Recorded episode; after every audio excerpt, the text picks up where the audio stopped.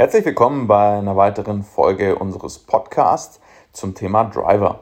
Heute soll es darum gehen, wie man eigentlich seinen eigenen Driver auf den Prüfstand stellt und vielleicht herausfindet, ob dieser wirklich gut zum eigenen Schwung, zum eigenen Spiel, zu den eigenen Zielen passt oder ob sich hier etwas optimieren lässt. Erstmal muss man sich die Frage stellen, was man mit dem Driver eigentlich erreichen möchte. Hier gäbe es die Möglichkeit, ähm, maximale Schlagweite zu erreichen oder möglichst viele Fairways zu treffen oder einen Mittelweg aus diesen beiden Varianten zu finden. Diese beiden Aspekte lassen sich nicht perfekt miteinander kombinieren, denn ein Driver, der maximal weit fliegt, ist in den seltensten Fällen der allereinfachste zu spielen. Das heißt, immer wenn ich nach mehr Schlagweite suche, muss ich auch ein Stück weit Kontrolle aufgeben. Und je nachdem, ob ich jemand bin, der wahnsinnig viele Fairways trifft und wenig Probleme mit der Richtung hat, kann ich natürlich sehr, sehr gut in diese Richtung arbeiten und bewusst ein bisschen mehr Risiko eingehen. Wenn ich zu dem zu der Kategorie Spielertyp äh, gehöre, der wenig Fairway trifft, sich unsicher fühlt auf der T-Box, dann muss ich natürlich sehr sehr vorsichtig sein mit Drivern, die mir womöglich bei einzelnen Schlägen mehr Länge geben können. Wie gehe ich vor? Also im ersten würde ich empfehlen, mal ins eigene Bag reinzugucken und zwar den Driver vom Kopf als auch vom Schaft mit dem nächsten Fairwayholz zu vergleichen. Das nächste Fairwayholz kann ein Dreier Fairwayholz mit 15 Grad sein oder ein Fünfer Fairwayholz mit 18 oder 19 Grad.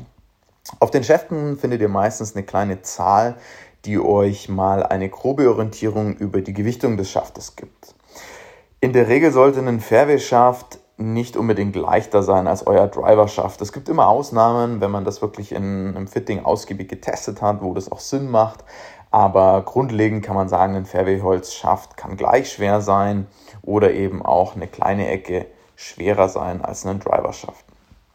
Was ist denn ein typisches Gewicht für einen Driver schafft? Also wenn ich langsamer schwinge, ähm, eine möglichst hohe Flugbahn erreichen möchte, dann sollte der Schaft eher leichter sein. Das fängt dann an bei sehr leichten Schäften Richtung 30 Gramm und geht hoch bis 50 Gramm. Also dieses Segment 30 bis 50 Gramm würde ich als leichten Driverschaft bezeichnen.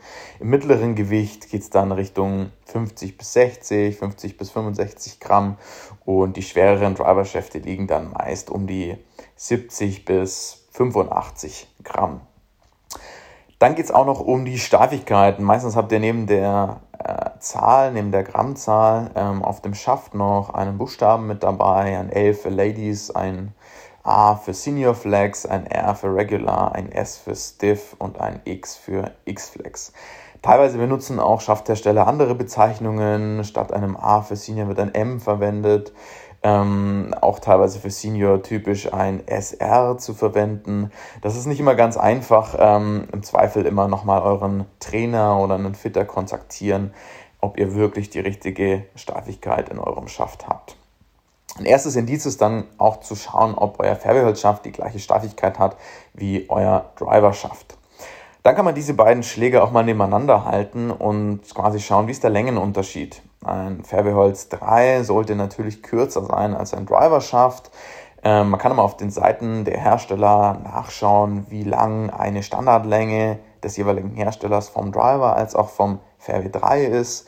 Eine typische Driver-Standardlänge heutzutage wären 45, 45,5 Inch. Von einem Driver, äh, von einem Dreierholz kann das 43 Inch, auch mal 43,5 Inch sein. Aber hier gibt es einfach wahnsinnig viele Präferenzen, dass Spieler die Schäfte lieber länger haben oder auch lieber kürzer für mehr Kontrolle. Nichtsdestotrotz sollten diese beiden Schläger zumindest nicht irgendwo 5 Inch voneinander abweichen, außer es wurde auch wieder wirklich speziell in einem Fitting getestet. Von den Gradzahlen her ist es bei einem ähm, Fairwayholz mehr oder weniger vordefiniert. Es gibt zwar auch immer wieder Adapter, wo man den nochmal feinjustieren kann, um einen, eineinhalb Grad nach oben oder nach unten. Bei einem Driver schaut es anders aus. Auf einem Driver finde ich meist auf dem Kopf eine fixe Gradzahl, zum Beispiel 10,5 Grad. Und dann haben die allermeisten Driver einen verstellbaren Adapter, mit dem ich den Loft oftmals um bis zu 2 Grad nach oben als auch bis zu 2 Grad nach unten justieren kann. Das ist meistens gekennzeichnet entweder an der Außenseite vom Schaftadapter durch ähm, die Gradzahlen, durch verschiedene Zahlen-Buchstaben-Kombinationen, welche ich dann einfach googeln kann und rausfinden kann für den Hersteller, welche Kombination bedeutet was. Teilweise auch auf der Innenseite, erst wenn ihr aufschraubt und den Schaft quasi aus dem Kopf rauszieht, seht ihr die Markierungen. Ganz vereinfacht gesagt ist auch wieder, je mehr Loft, also je mehr Winkel der Driver hat, desto höher fliegt er, desto mehr Backspin produziert er, desto einfacher ist er zu spielen, desto mehr verzeiht er auch bei schlechten Treffern. Im Gegenzug, je niedriger der Loft, desto flacher fliegt der Ball, desto weniger Backspin produziert er, also desto weiter rollt er, ähm, desto eine höhere Geschwindigkeit kann ich auch erreichen und aber auch bei schlechten Treffern werde ich schneller bestraft. Also der Ball kann schneller kurven, geht schneller aus der Richtung damit. Und man kann definitiv nicht sagen, dass je besser der Spieler ist, dass dann auch der Loftwinkel niedriger sein sollte. Das hängt sehr, sehr stark von der Technik und von der Geschwindigkeit des Spielers ab. Stellt man sich also einen Spieler vor mit einer sehr langsamen Geschwindigkeit, muss man in der Regel auf höhere Gradzahlen zurückgreifen. Ein Spieler mit einer schnelleren Geschwindigkeit in der Regel tiefere Gradzahlen. Aber auch hier ähm, entscheidet die Schlagflächenstellung und der tatsächliche Loft im Treffmoment über den perfekten Loft. Wenn ihr auf der Driving Range seid, dann könnt ihr ruhig mal eure Flugkurve ein bisschen genauer beobachten, schauen, wie hoch fliegt der Ball weg, auch vielleicht orientieren an ja, Gegenständen oder Objekten, die ihr in der Nähe der Driving Range habt, vielleicht an Bäumen, so also ein Baum typischerweise mittelgroßer Baum, 15 Meter, 20 Meter, richtig große Bäume natürlich auch größer, da kriegt man mal ein erstes Indiz, auch ähm, ein Einfamilienhaus ist irgendwo um die 10 Meter, ein größeres Haus geht dann vielleicht auch Richtung 15 Meter, da habe ich so ein bisschen Referenzen und kann mir mal vorstellen, dass so ein Herrentourspieler einen Ball mit einem Driver ungefähr 30 Meter hochschlägt schlägt so ein Herrentourspieler um die 270 bis 300 Meter in der Regel. Wenn ich kürzer schlage, was dann für die meisten Amateure der Fall ist, dann darf der Ball natürlich auch eine kleine Ecke flacher fliegen. Sprich, für eine Dame wäre eine typische Flughöhe mit dem Driver um die 15 Meter, die ganz oben vielleicht auch mal Richtung 20 Meter, ähm, im langsameren Herrenbereich Richtung 20 Meter, im schnelleren Herrenbereich dann Richtung 25 Meter. So hat man mal eine grobe Orientierung. Die Flughöhe ist schon immer wichtig, weil ich möchte ja mit dem Driver nicht nur eine groß, größtmögliche Maximalweite erreichen, sondern vor allem auch eine gute Carry-Distanz, um mögliche Hindernisse wie einen Bunker, einen Wasser oder Bäume zu überwinden. Trotzdem spielt danach der Roll auch eine Rolle, weil ich möchte natürlich nach dem Aufkommen meines Balles auch noch einen größtmöglichen Roll erzielen.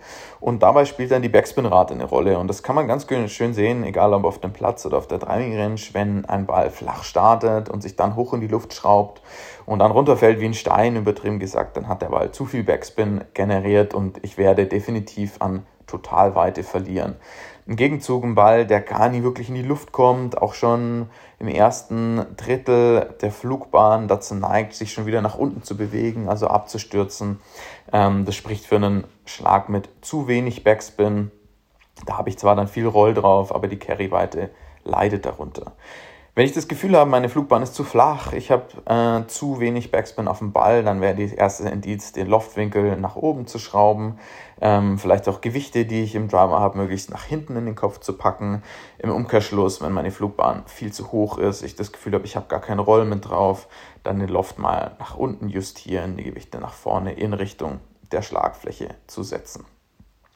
Auf dem Platz äh, würde ich euch empfehlen, auch bevor ihr vielleicht über eine Fitting-Analyse, über einen Test eines neuen Drivers nachdenkt, ganz genau euren Driverschlag zu beobachten. Also nicht nur die Flughöhe, wie gerade angesprochen, sondern auch zu schauen, wie weit geht der Driver wirklich, auch zu lasern oder mit einer Uhr zu arbeiten, so dass ihr wisst, wie weit ist im Schnitt euer Schlag auf dem Platz, was sind eure besten Schläge und vor allem sehr, sehr spannend, was passiert bei schlechten Schlägen. Also geht euer Driver typischerweise nach rechts, nach links, geht euer Ball gerade nach rechts oder kurft er nach rechts weg? Ähm, wie sind die Treffer auf der Schlagfläche? Also habt ihr das Gefühl, ähm, wenn ihr die Schlagfläche könnt ihr auch super gut mit einem weißen Edding anmalen oder mit einem Haarspray ansprühen. Wie oft sind die Treffer dort mittig? Habt ihr das Gefühl, dass ihr viel an Schlagweite verliert, obwohl der Ball eigentlich gerade fliegt? Dann ist oftmals ein Indiz, dass der Ball vielleicht an der Hacke oder an der Spitze getroffen war, zu weit unten an der Schlagfläche oder zu weit oben. Wenn ihr euch dann mal euren Platz skizziert oder die Scorekarte nochmal durchgeht und einfach mal überlegt, an wie vielen Löchern ist es eigentlich sinnvoll, auf eurem Platz einen Driver zu spielen und dann mal über mehrere Runden hinweg trackt, wie ist an diesen Löchern eure Quote, also wie viel Fairway-Treffer habt ihr und wie ist dann jeweils die Länge bei diesen Schlägen? Weil am Ende, wenn ihr eine Fitting-Analyse machen wollt oder euren Driverschlag mit dem Trainer optimieren wollt, müsst ihr ja erstmal herausfinden, ja, will ich im ersten Schritt meine Färbetrefferquote erhöhen oder will ich meine Schlagweite erhöhen oder will ich irgendwie einen Kompromiss draus finden. Auch auf dem Platz zu empfehlen ist, mal mit dem gleichen Ball ähm, vom Tee hin und wieder einen zweiten Schlag zu machen mit eurem Färbeholz, also mit einem Dreierholz oder Fünferholz, um einfach zu schauen, wie groß ist die Differenz von der Schlagweite. Auch diese Info hilft bei einer Analyse im Nachhinein extrem. In der Regel sollte zwischen einem Dreierholz mit 15 Grad und zwischen einem Driver mit 10,5 Grad irgendwo um die mindestens 15 und maximal 30 bis 40 Meter liegen. Mehr ist meistens unrealistisch, weil wir auch nur von einem Unterschied von 3, 4, 5 Grad in der Regel sprechen. Auch einen Driver in der Regel aufgrund von, dass man einfach vielleicht noch mal ein bisschen mehr Gas geben will, auch die Trefferquote nicht ganz so gut ist, der Schaft noch mal länger ist, immer ein bisschen unsauberer ist wie ein Färbeholz, ähm, ist der Unterschied nicht so riesig. Ja? Aber auch 15 oder 20 Meter können natürlich ein riesen Benefit sein, weil das bedeutet im Umkehrschluss gleich wieder, dass ihr ein oder zwei Eisen nachher weniger ins Grün schlagen könnt, wodurch die Grüntrefferquote wieder höher wird. Also zusammenfassend würde ich euch nochmal empfehlen, erst auf der Driving Range eure Flugbahn ähm, zu beobachten, vielleicht auch mal mit anderen Spielern zu vergleichen, sodass ihr eine Idee bekommt von eurer Höhe, von eurem Flug gegen euer Rollverhalten, äh, von der Backspin-Rate, also ob ihr das Gefühl habt, euer Ball stürzt ab oder steigt unendlich in die Luft.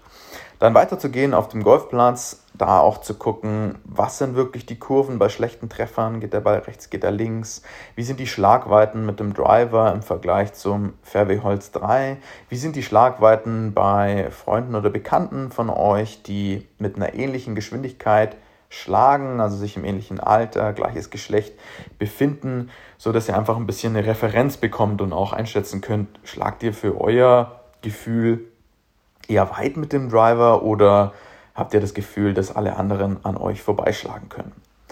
Oft bekommen wir auch die Frage gestellt, naja, wie weit müsste ich denn eigentlich mit dem Driver schlagen? Also was wäre eine wirklich gute Schlagweite?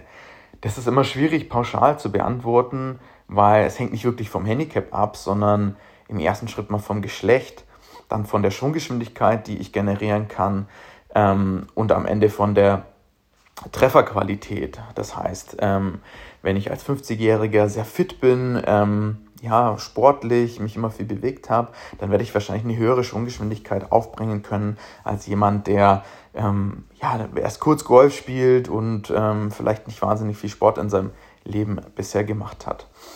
Aber auch eine hohe Geschwindigkeit bringt eben nicht viel, wenn ich den Ball nicht mehr mittig auf die Schlagfläche bekomme. Also das ist mindestens genauso wichtig von der Voraussetzung her.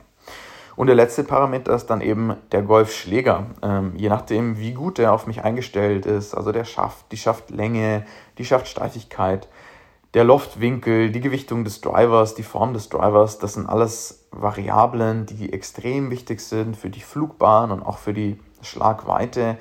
Und aus unserer Erfahrung sind nur bei den aller, allerwenigsten Spielern oder Spielerinnen diese Parameter wirklich gut eingestellt auf Körper als auch Technik. Ja, deswegen kann ich nur jedem empfehlen, wirklich mal eine professionelle Fitting-Analyse mit dem Driver zu machen. Das benötigt ungefähr eine Stunde. Ihr nehmt euren eigenen Driver mit, vielleicht noch einen Fairway-Holz 3 oder 5 mit dazu. Schlagt wirklich mal Daten an einem ordentlichen Launch-Monitor, guckt euch eure Spinraten an, eure Abflugwinkel, eure Geschwindigkeiten. Auch die Treffer auf der Schlagfläche kann man auf Millimeter genau nachverfolgen.